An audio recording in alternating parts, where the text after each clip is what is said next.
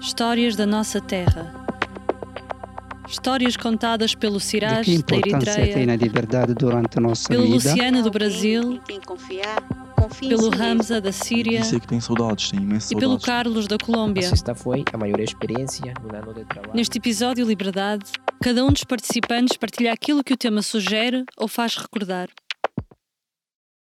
Hoje vamos falar um pouco sobre a liberdade, mas antes de eu falar sobre liberdade, vou fazer uma pergunta muito simples. A pergunta que eu vou fazer é: vocês têm noção de, de que importância tem a liberdade durante a nossa vida ou no nosso dia a dia? Se calhar alguém que nasceu e cresceu num país democrático vai ter dificuldades de explicar ou vai achar que é um hábito ou uma coisa normal ou como no, no todo mundo, mas não é assim. E vou partilhar convosco um episódio que aconteceu comigo em 2001 na Eritreia. Fui visitar a minha família, que eu, na altura eu estava num, num colégio e longe da família e fui visitar a minha família durante dois, três dias e tem autorização do diretor do colégio. E quando voltava no caminho, tenho que passar pela capital.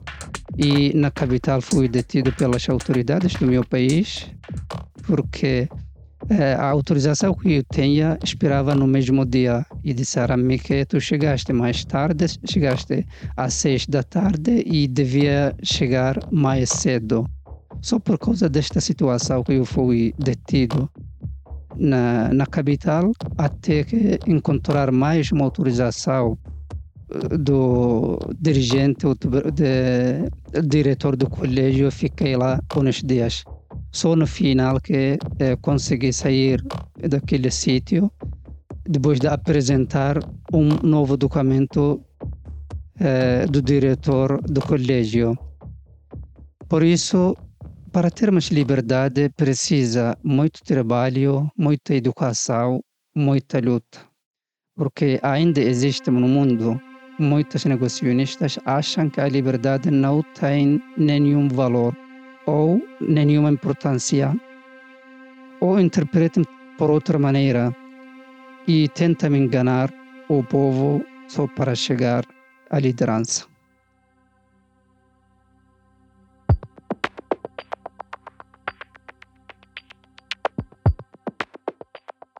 A liberdade é algo de conquista e uma conquista individual.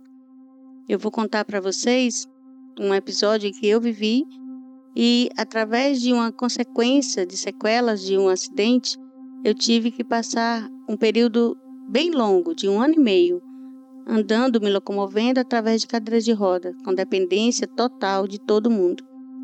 E com esse tempo todo de fisioterapia, de tratamento, eu sempre buscava me libertar daquelas rodas. Eu sempre pensava naquela menina que andava, que corria, conseguia sentir o vento bater no rosto com total liberdade de locomoção, não depender mais daquelas rodas.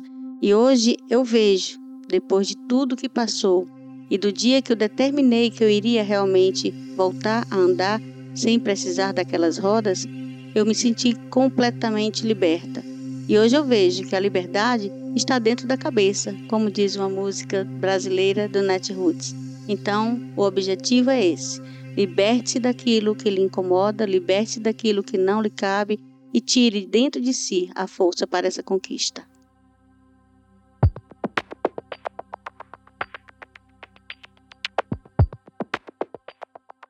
Liberdade para mim é, é poder comprar as minhas próprias coisas, como por exemplo o meu primeiro trabalho que eu, que eu fiz foi nas feiras medievais, onde eu ganhava por dia, não é por, por mês. E ao longo do, do tempo eu ia ganhando, ia gastando tipo eh, pouco a pouco, comprando as minhas coisas que eu mais queria. O meu primeiro trabalho foi nas feiras medievais, foi em Passo de Ferreira, lá no Porto. Nunca me esqueço de uma pessoa muito importante que eu conhecia lá, que, que eu lhe dei um colar muito significante para mim e ela me deu um colar com eh, um dente de elefante. E até agora esse colar anda comigo onde for. Lá, o trabalho que eu, que eu fazia, eu amava. Eu até agora tenho um, uma obsessão pelo trabalho que, hum, pronto, depois do Covid, tudo correr bem, eu vou voltar para aquele trabalho. O que eu fa fazia era semente de girassol caramelizado e amendoim, onde eu é que fazia as coisas com o meu melhor amigo. O que vestíamos era aqueles suetes antigas, com risquinhas e os uh, chinelos de, antigos. Nós uh, passávamos tipo 12 dias fora de casa, a dormir no mesmo sítio, na tenda. Uh, começávamos, acordávamos às 8, íamos preparando as coisas. Meio-dia ou às vezes à noite só começávamos a trabalhar, onde juntava-se mais pessoas na, na, altura. Acabávamos tipo às 3 da manhã, íamos ver uh, cortina à noite e depois voltávamos tipo às 4, 5 da manhã e dormíamos até às 8. Passámos vários dias fora de casa e era um trabalho que eu amava.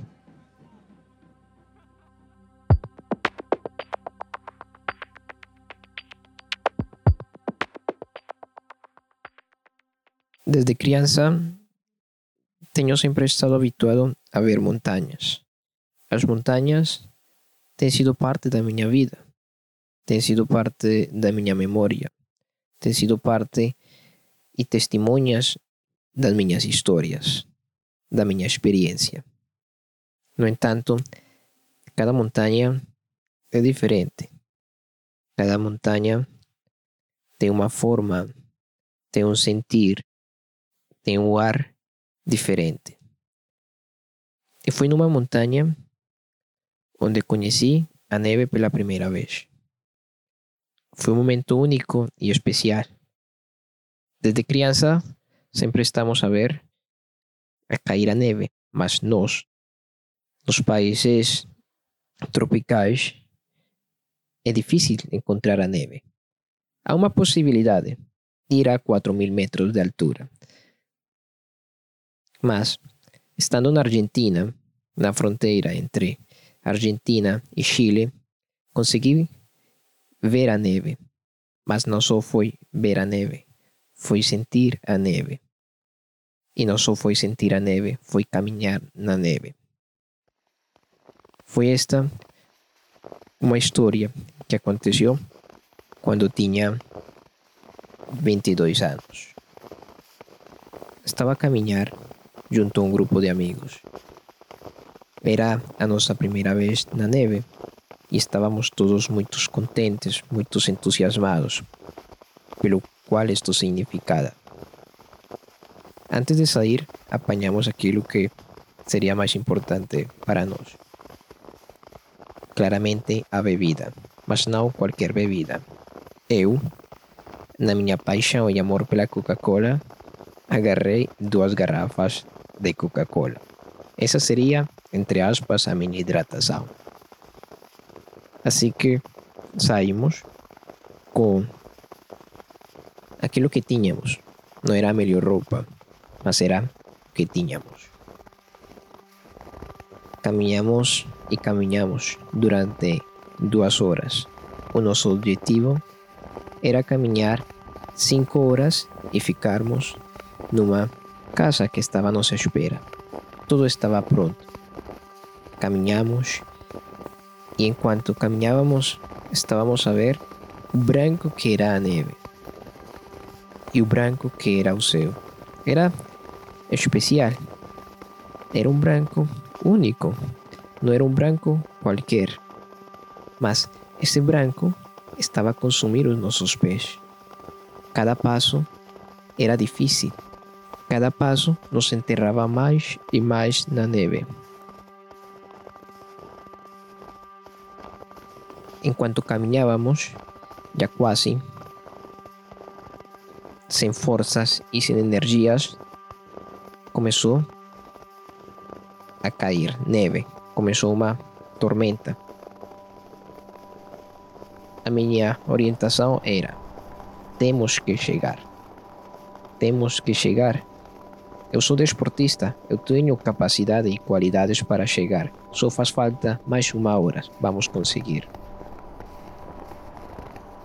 Assim que caminhamos. Meus amigos concordaram e continuamos.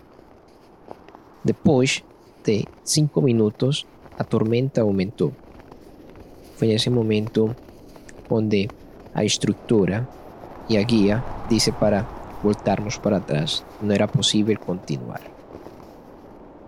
Estava triste e desiludido porque queria chegar à montanha, queria chegar àquela casa que estava à nossa espera. Mas, no entanto, havia algo mais importante aqui, e era a nossa vida, era o nosso bem-estar. E acho que é aqui o sentido da liberdade. Escolher. Escolher opções que nos fazem bem. Opções que, apesar de não ser aquilo que nós queremos, fazem sentido. Opções que, apesar de ir contra aquilo que lutamos e procuramos, é preciso deixar atrás. E isso é ser livre.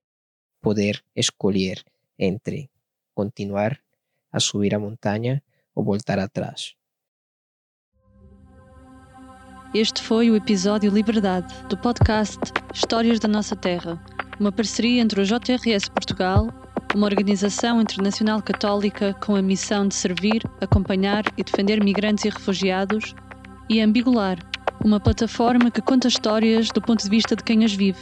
Sabe mais sobre nós em www.jrsportugal.pt e em www.ambigular.org.